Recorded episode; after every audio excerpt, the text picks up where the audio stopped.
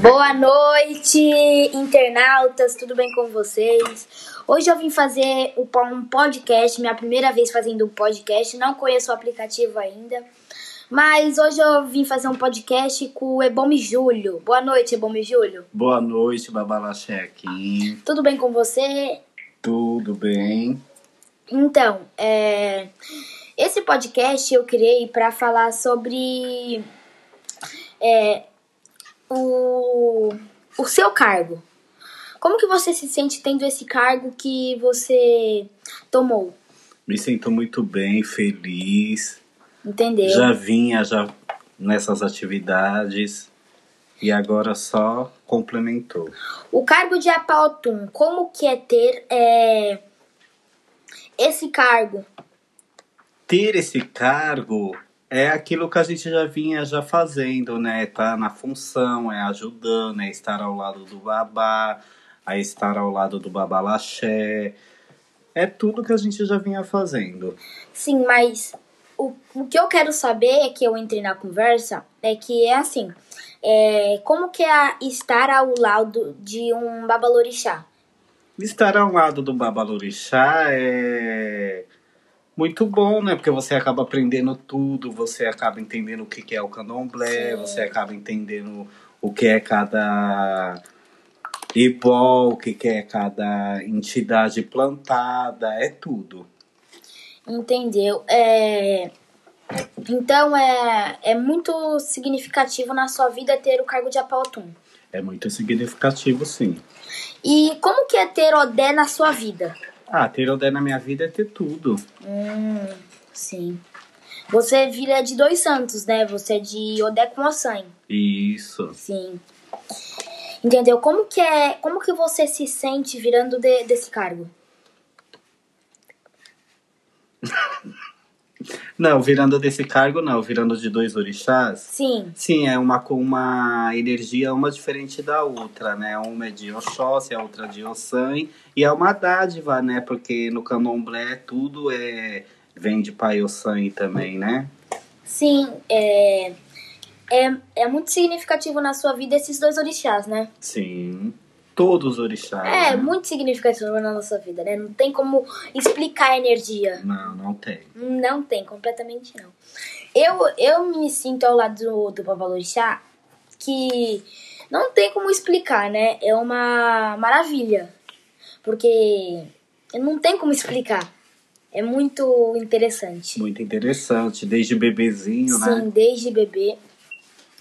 Então, você tem esse cargo, gosta desse cargo. Como que você chegou no patamar de levar esse cargo? Ah, demorou muitos anos, foram 19 anos, na verdade, né? Uhum. Dentro do axé, do mesmo axé. Não foi ontem, levou 19 anos para me tomar esse axé. Mas como que você se sente sendo de um pai de santo e migrar, e, mig, e migrar para outro pai de santo. Como assim? Não entendi a pergunta. Você, como que você se sente? Você feito, você foi feito com com o pai Fomo, não foi? Sim. Você não migrou de Babalorixá do pai Fomo pro Baba Danilo? Não, nós somos todos do mesmo axé, né? Não teve migração. Entendeu? Sim, mas o seu Bori, é, ele é feito com quem? Com o pai Danilo na casa dele ou na casa do pai Fomo? Não, o pai Fomo, o pai Fomo não tem casa aberta. O pai Fomo é do nosso axé, ele é babaquequere hoje do axé. Então foi aqui mesmo que eu continuei, aqui mesmo que eu estou. E no Ebet Doyum. Sim, mas você não tem mágoas de estar no no axé do pai Fomo e ao mesmo tempo tá no axé do Babá Danilo? Não, porque nós somos uma família só, né? Sim, certo. Só que o pai Fomo não tem problema com isso? Não, nenhum. Nenhum. Sim. Até mesmo que ele abdicou de abrir casa, ele não quis isso pra vida dele. E nós somos todos filhos dele e pra ele satisfaz ele. Sim, certo. Como que foi a primeira vez de você é, fazendo santo? Ah, para mim era tudo muito novo, era muito novo, né? Sim. Muito novinho, não entendia nada. E fui indo, caminhando, aprendendo, indo, vindo, batendo cabeça, voltando, e aqui estou. Se, seus três anos foi a coisa mais linda que eu não pude estar, né? Que eu não, que eu não era ainda nascido, mas como você se sentiu muito bem? Muito bem, muito feliz. Estou até hoje, meus um, meus três, meus sete. Como que as pessoas te respeitam dentro desse axé? Muito bem. Todos muito bem educados, todos muito, muito carinhosos com a minha pessoa, todos me respeitam. Isso, isso o respeito tem que ganhar de todas as pessoas no axé, não é? Isso, mas a gente tem que se dar o respeito para conquistar ele, né? Sim, sim. Isso sim, mas é, como, que, como que seu coração faz a primeira vez é, disso tudo levando um cargo? Ah, leva cada vez mais feliz, né?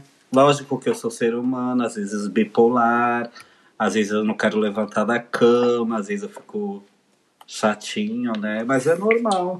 Sim. Mas é tô- verdade essa parte.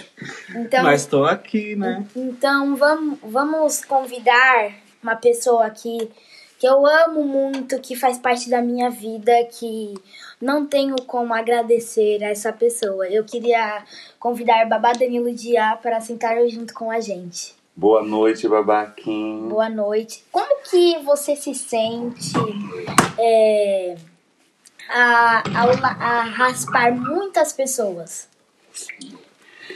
Ah, eu me sinto muito bem, né? Porque isso é uma missão. E a missão, ela é, ela é dada por Olodumare, né? E quando Olodumare me predestinou ao sacerdócio, eu aceitei com muito amor, muito carinho, muita devoção. Como que o senhor é, é, se, se manteve esses tempos todos atrás, sem ser esses tempos agora, é, sem um babalaxé? Quem era o babalaxé? O Na Yalaxé. verdade, né, é, foi sentada uma Yalaxé que ela acabou tomando outros caminhos, preferiu abrir a casa dela, seria Lorixá, e aí foi quando surgiu você, e aí Emanjá reconheceu em você a continuidade desse axé. O senhor levou um baque é, quando me Emanjá me sentou na cadeira. Sim, foi um baque porque você só tinha seis meses de vida e ninguém sabia que você iria ser criado dentro da Ibete Doyum, mas seu papai e sua mamãe biológico assim decidiram que você iria ser criado diante do sagrado, para o sagrado, com o sagrado, para poder se preparar né, durante toda essa trajetória da sua vida e poder então mais tarde ser um babalorixá, alguém que herdasse uma casa com todos os caminhos e todas as sabedorias necessárias. E como que o senhor se sentiu dando, fazendo meu santo, dando meus um, meus três, meus sete? É uma emoção imensurável, não tem como descrever essa emoção, porque a gente já se emociona quando nós fazemos a obrigação de um filho de santo. Imagine fazendo a obrigação do nosso próprio filho, né? A pessoa que a gente mais ama no mundo, como que não deve ser? É uma emoção indescritível. Uma pergunta que eu queria fazer pro senhor, qual foi o seu primeiro filho de santo, ou filha de santo? Minha primeira filha de santo se chamou Maria Aparecida de Oxum, né, de Opará. Ela acabou iniciando em um momento que eu ainda era muito jovem, muito imaturo, mas sou muito grato a ela porque foi ela que deu o pontapé, o início para que nós chegássemos aqui hoje com mais de 800 pessoas iniciadas e obrigacionadas na EBET Doim. Sim, certo. É, como que foi é, pro senhor ter construído a casa de Manhã-Manjá? É, eu sempre digo que a construção e a edificação da casa de Manhã Manjá ela não é só um sonho, mas um objetivo que eu sempre tive na vida. E que cada bloco, cada cimento, cada edificação colocada aqui dentro traz para mim uma alegria que não tem tamanho, porque é a perpetuação do legado de Emanjá na terra. Eu vou embora e essa casa vai continuar, e o Senhor vai dar continuidade e vai ser, né, um sacerdote tão bom quanto eu tenho sido. E é isso, para mim é só felicidade. Na sua vida, como que é ter Emanjá? Iemanjá é meu ar, Iemanjá é, é, o meu dia a dia, Iemanjá é minha vida, Iemanjá é minha paz, Iemanjá é minha luz, Iemanjá é o meu caminho, Iemanjá é a minha história. Entendeu? O, o senhor já teve várias outras casas, sem sendo essa, não é? Sim, como todo sacerdote, a maioria das sacerdotisas, nós começamos em casas de aluguel, né? E aí fomos migrando de uma para outra até chegarmos na Fernandes Onofre, Teresina e Mongaguá, onde nós ficamos por 12 anos, né? Chegando até aqui a chácara de mãe, que é a edificação própria, né? É a casa própria de Manjá. Como que é ter todos assim, quase todos os assentamentos é, né, né, nessa casa? Eu sempre digo, meu filho, que para poder louvar os orixás tem que se buscar ter conhecimento, aptidão, amor, devoção e sabedoria, né? Não adianta você aprender axé e você não praticar ele. Então é por isso que nós decidimos ter uma chácara com espaço suficiente para poder ter todas as deidades pertinentes ao culto afro-brasileiro. Entendeu? E o é, nossa, nosso podcast já está acabando. Falta dois minutinhos para acabar.